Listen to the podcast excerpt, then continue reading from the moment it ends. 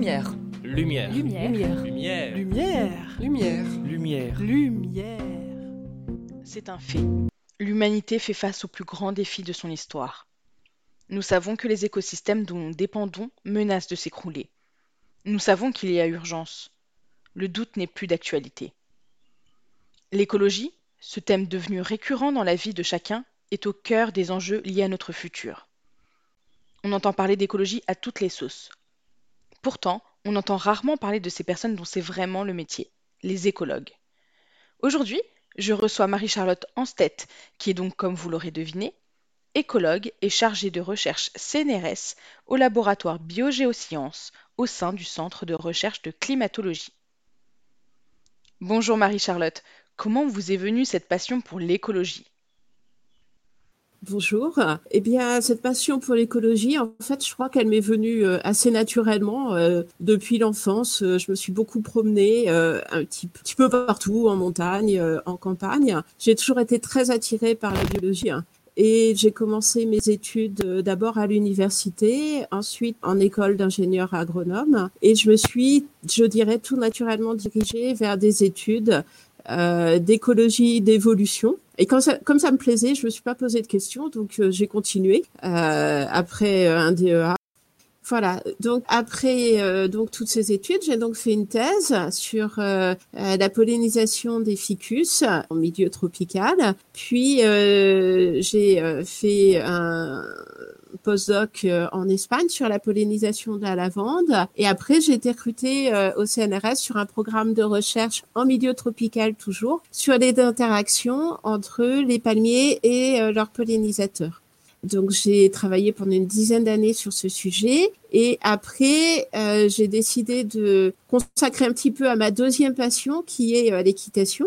Donc j'ai passé un monitorat d'équitation pris une pause du CNRS et euh, a créé un centre équestre, euh, Poney Club, euh, dans lequel j'ai travaillé pendant presque presque dix ans.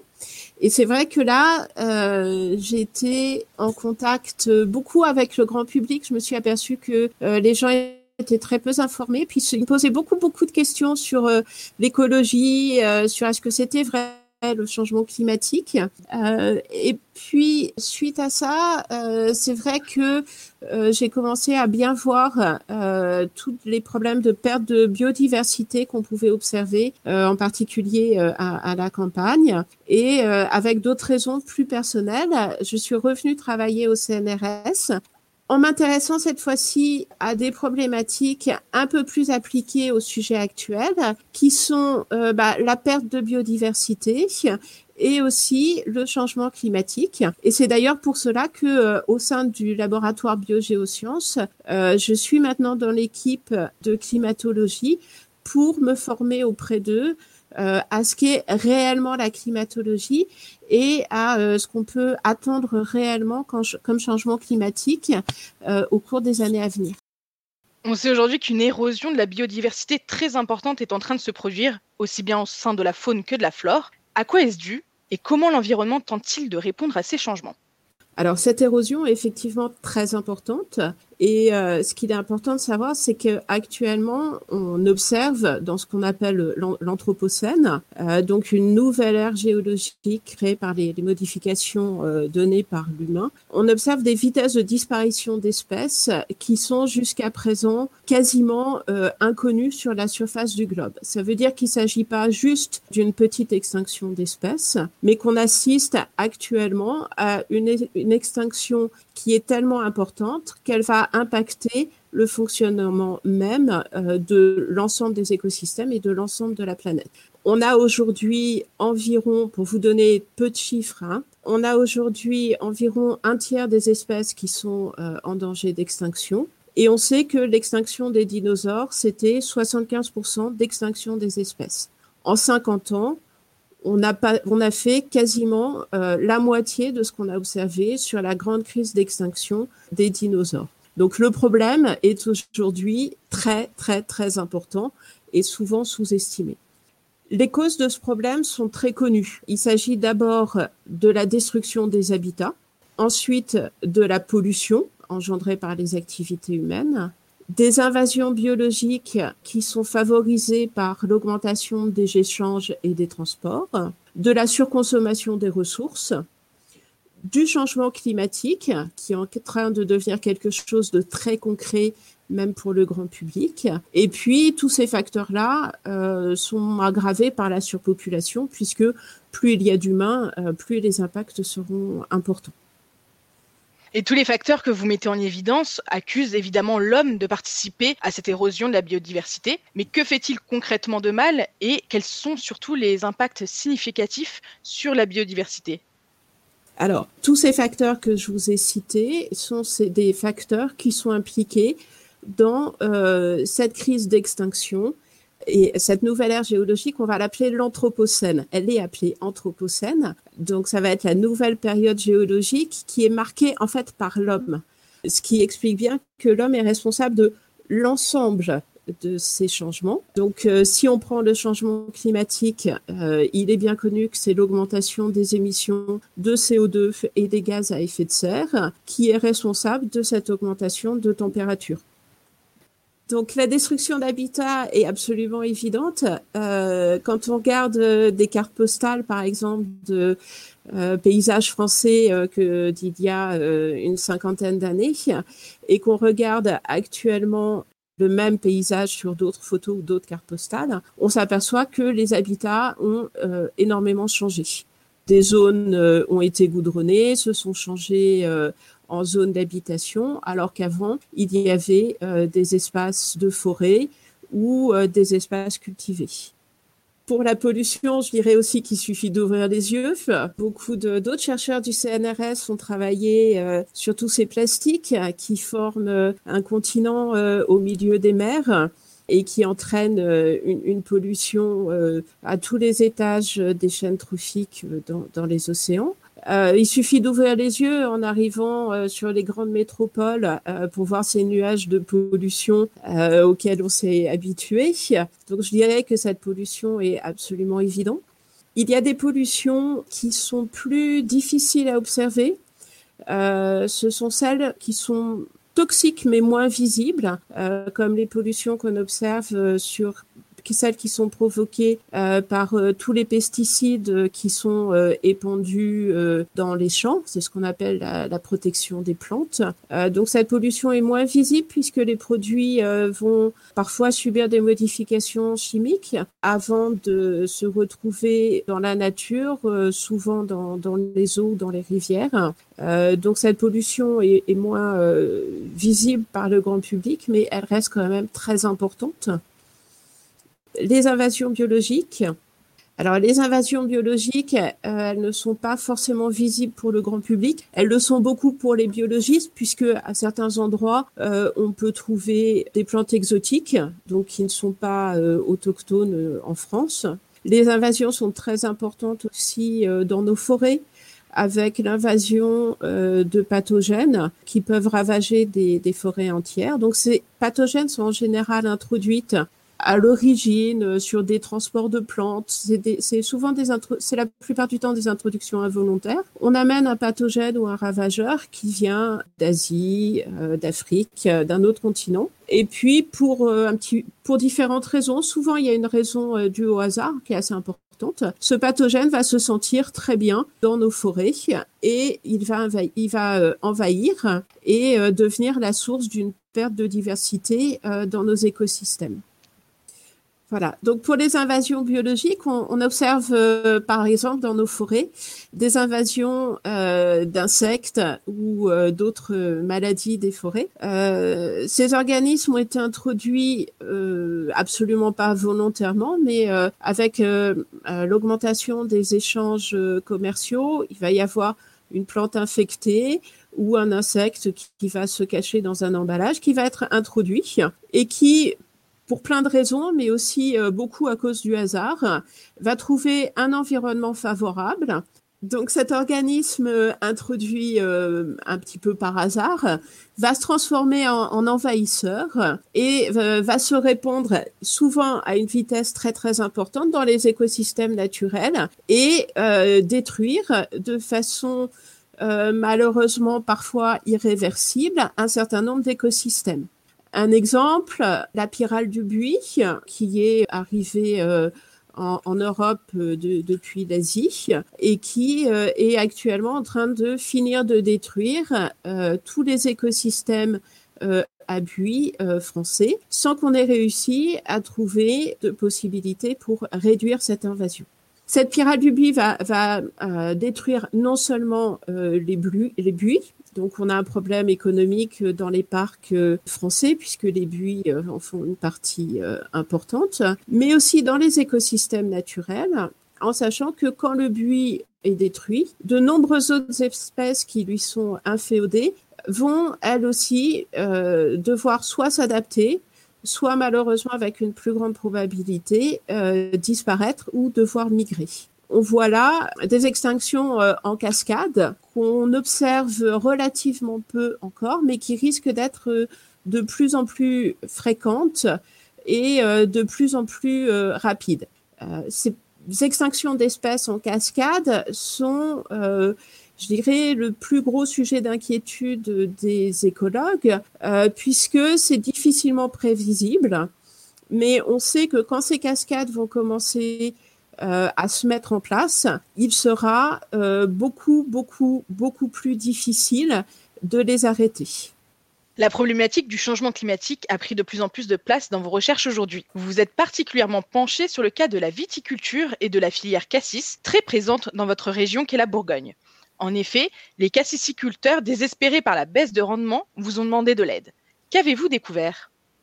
Alors, euh, quand ces agriculteurs, euh, j'ai commencé à participer à leur, leur, projet, ils observaient des baisses de rendement très importantes avec plusieurs causes possibles. Euh, le changement climatique, un insecte ravageur et aussi un, envahisseur de, de culture, euh, pour lequel aucune solution euh, n'existe pour le contrôler actuellement, et euh, enfin de potentiels problèmes de pollinisation. Donc je me suis occupée en particulier des problèmes de pollinisation. Et c'est là que je me suis aperçue que le problème était largement sous-estimé au départ par les agriculteurs en comparant des données euh, donc euh, sur le terrain de comptage d'insectes euh, donc in situ dans les champs de cassis, dans les alentours, et en les comparant à des données d'il y a 40 ans, je me suis aperçu qu'environ 99% des pollinisateurs avaient disparu des champs de cassis c'est une euh, disparition ou une destruction. Hein. Là, on est vraiment euh, dans de la quasi-disparition d'insectes. Et ce qui est important de voir, c'est qu'en fait, c'est arrivé tellement progressivement, d'année en année, il y en avait un petit peu moins, un petit peu moins, que même les agriculteurs qui sont pourtant très attentifs à, ce genre de choses n'ont pas perçu l'intensité de euh, cette chute d'abondance des insectes. Euh, donc dans ce travail avec euh, les producteurs de cassis euh, de Bourgogne-Franche-Comté, je me suis intéressée particulièrement à la variété noire de Bourgogne, qui a des qualités organoleptiques incomparables et qui rentre en particulier dans la composition des crèmes de cassis de Bourgogne et de Dijon. Cette variété est particulière puisqu'elle doit être obligatoirement pollinisée par une autre variété pour euh, produire des baies de cassis. Dans ce cas-là, euh, j'ai essayé de chiffrer quelle, quelle était euh, la perte pour les agriculteurs de l'absence de pollinisateurs que j'avais mis en évidence. Et je me suis aperçue que lorsqu'on met des pollinisateurs en, quantité suffisante, on peut multiplier par trois ennemis la production de cassis en noir de Bourgogne. Cette augmentation de production a euh, une importance économique énorme pour les cassiciculteurs. La perte des pollinisateurs qu'ils n'avaient pas, qu'ils avaient observé mais pas réalisé, euh, leur cause en fait une perte économique extrêmement importante de plusieurs milliers d'euros euh, à l'hectare. Quelles ont été vos méthodes et outils de travail sur le terrain, en laboratoire? Alors, la première chose que fait un chercheur, c'est euh, de poser la bonne question, puisque euh, c'est souvent à partir de là qu'on pourra ou non avoir de bonnes réponses. Et à partir de la bonne question, il est important de trouver les bons outils qui vont nous permettre d'apporter une réponse euh, définitive à, à notre question. En biologie, en écologie en tout cas, on observe un organisme dans un écosystème. Et le plus souvent, le, bon outil, ça va être de l'observation in situ ou de l'expérimentation in situ. On peut aussi travailler au laboratoire, mais à ce moment-là, il faut savoir que l'organisme va être isolé de son écosystème et qu'on obtiendra une réponse qui peut être très intéressante en termes euh, de, recherche fondamentale, mais qu'on pourra peut-être pas appliquer euh, dans un écosystème complet. Et enfin, euh, lorsque l'expérimentation est, est, trop complexe, on peut aussi avoir recours à de la modélisation de façon à faire des prédictions qui vont pouvoir être vérifiées ou non sur le terrain de façon à valider le modèle. Mais encore une fois, euh, en écologie, le plus important est vraiment d'avoir une vision globale et cela ne peut être donné que par des observations et des expérimentations de terrain. Qu'avez-vous proposé aux cassiciculteurs pour pallier ce problème et cela peut-il s'appliquer à d'autres espèces? Alors pour l'instant, euh, nous sommes dans une deuxième phase du projet avec les cassiciculteurs pour justement mettre en place des mesures euh, concrètes qui puissent être mises en place par les agriculteurs pour augmenter le nombre de pollinisateurs dans leurs parcelles. Euh, C'est basé sur des mesures à très court terme qui vont être l'introduction de ruches à bourdon, de ruches à osmi, de façon à augmenter de façon très artificielle les populations de pollinisateurs. Et les mesures d'efficacité sont euh, actuellement euh, en cours. On a aussi des mesures à plus long terme qui consistent à remettre de la naturalité dans les champs de cassis de façon à ce que les pollinisateurs naturels reviennent coloniser ces agroécosystèmes qu'ils colonisaient avant. Donc on n'est pas en train d'inventer quelque chose, mais juste d'essayer de euh, recréer un équilibre qui existait déjà avant. Donc pour cela, en collaboration avec les agriculteurs, on met en place différents essais pour regarder l'influence de bandes fleuries et de haies à l'intérieur ou autour des champs de cassis de façon à rétablir un écosystème fonctionnel. Et dans vos recherches, j'ai pu lire qu'il était quand même plus intéressant euh, de, si demain je voulais cultiver du cassis, de le faire près d'une forêt et non pas près d'un champ de colza. Pourquoi? Alors, ben, effectivement, les pollinisateurs sont pas cantonnés à une parcelle de, cassis. Et dans nos études, euh, nous avons trouvé, comme beaucoup d'autres chercheurs, euh, le fait que plus on s'éloigne des zones naturelles, bois, forêt, euh, zones non cultivées, moins on a de pollinisateurs, puisque les pollinisateurs trouvent des zones de nidification et d'alimentation uniquement euh, dans les zones naturelles. Donc, avant, les zones agricoles étaient entremêlées en fait de parcelles agricoles et de zones de semi-naturalité, comme des bords de chemin, des des arbres qu'on laissait dans les parcelles. Euh, avec l'industrialisation de l'agriculture, les parcelles sont devenues de plus en plus grandes, les chemins, euh, les haies ont disparu.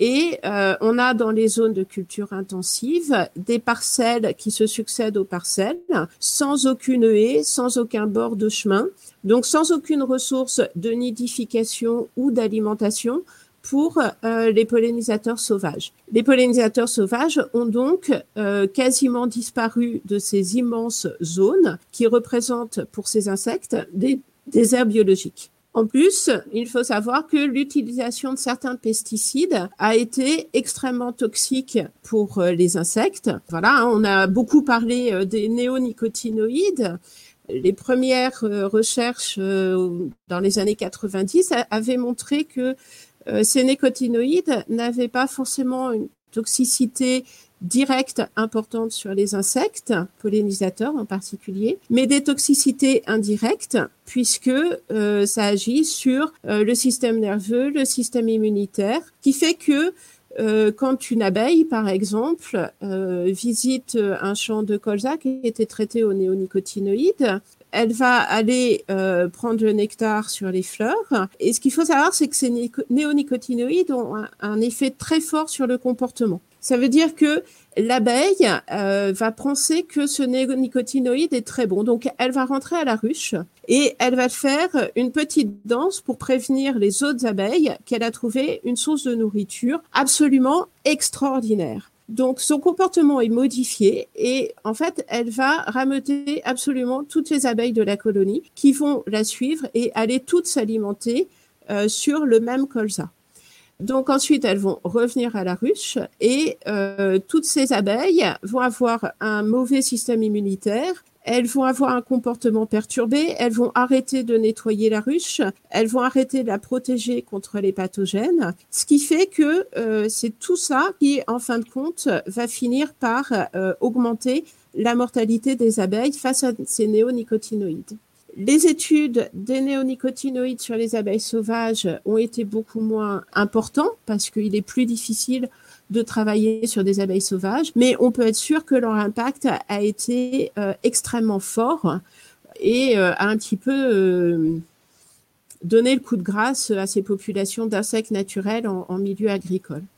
Dans nos travaux, on a effectivement mis en évidence que plus on s'éloignait des zones de forêt ou des zones naturelles ou semi-naturelles, et plus on s'approchait des, des, champs de colza, et moins effectivement on avait de pollinisateurs. Donc c'est quelque chose quand même d'assez, on va dire, c'est un truisme. Hein. Euh, si on veut remettre des populations de pollinisateurs, il faut juste arrêter des plantes des insecticides. Pour avoir des pollinisateurs, commençons par arrêter de les tuer. Avez-vous prévu de vous pencher sur d'autres espèces sur lesquelles le changement climatique a des effets catastrophiques? Alors, pour l'instant, on travaille principalement sur le cassis et la vigne pour essayer de faire euh, des cas d'école et d'essayer euh, de fournir des outils qui pourront ensuite être généralisés à d'autres espèces. De mon expérience avec les cassiciculteurs, je me suis aperçu que dès que les agriculteurs sont bien mis au courant des problèmes qui existent, ils sont les premiers à demander des solutions à appliquer et ils seront les premiers à reprendre ces solutions pour les appliquer à d'autres espèces. Ensuite, on a aujourd'hui un problème qui est systémique. Donc, plus que de s'intéresser à une espèce emblématique qui est dite en danger, il faut vraiment s'intéresser aux écosystèmes et aux écosystèmes entiers. On ne peut plus maintenant dégager une espèce de son environnement.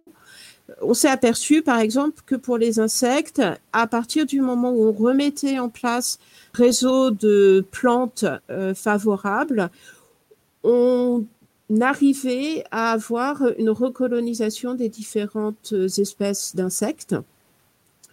Euh, donc aujourd'hui, il faut vraiment avoir euh, une approche euh, systémique des problèmes. On a plusieurs causes de perte de la biodiversité et il faut sur un écosystème donné ou un agroécosystème prendre en compte l'ensemble des causes pour essayer d'y remédier. Et concrètement, que pouvons-nous faire au quotidien pour préserver cette biodiversité? Alors, c'est vrai qu'on entend beaucoup, beaucoup de choses dans les médias sur euh, comment faire. Quelque chose que je trouve très, très euh, encourageant, euh, c'est que quand on a pris 150 Français tirés au hasard, qu'on les a informés suffisamment et qu'on leur a demandé leur avis ensuite, ils sont tous devenus des fervents défenseurs de l'écologie donc ça, c'est important. Ça veut dire que la première chose à faire, c'est d'informer les gens avec de l'information de qualité, euh, puisqu'après, tout le monde sera capable de prendre des mesures. Qu'est-ce que je peux vous conseiller? Eh bien, euh, ça va dépendre un petit peu euh, de chaque personne. Si pour un Parisien, arrêter de prendre sa voiture est quelque chose d'assez facile, pour quelqu'un qui habite à la campagne, ça va être compliqué. Un agriculteur pourra euh, passer au bio. C'est une transition qui est possible, mais qui n'a aucun sens pour un citadin. Donc, je pense que l'important, c'est que euh, chacun réfléchisse à ce qu'il peut faire. Quelque chose que nous pouvons tous faire euh, comme consommateurs, c'est de réfléchir à nos achats. Le premier étant, est-ce que j'en ai vraiment besoin? Et euh, la deuxième façon étant de favoriser tous les achats euh, éco-responsables. On voit aujourd'hui que toutes les grosses entreprises essaient de mettre en avant des produits plus verts, plus économes. Il y a un petit peu de greenwashing, c'est évident. Donc, au consommateur d'aller choisir le produit un petit peu plus vert, qui n'est pas du greenwashing. Et pour ça, il y a euh, des millions de, de possibilités. En fait, ces efforts ne paraissent pas insurmontables, alors on peut tous y arriver on peut tout à fait tous y arriver. L'écueil sur lequel il ne faut pas euh, s'arrêter, c'est qu'effectivement, on est tous d'accord pour faire des efforts, surtout si c'est les autres qui font plus d'efforts. Et euh, on a tous un petit peu tendance à dire ah ouais mais c'est la faute des autres. Euh, et je pense que quelque chose d'important, c'est de dire bon c'est la faute des autres, mais c'est un petit peu ma faute aussi. Donc je vais aussi faire quelque chose moi pour faire changer les choses. Merci beaucoup Marie-Charlotte. À bientôt, au revoir. À bientôt, au revoir.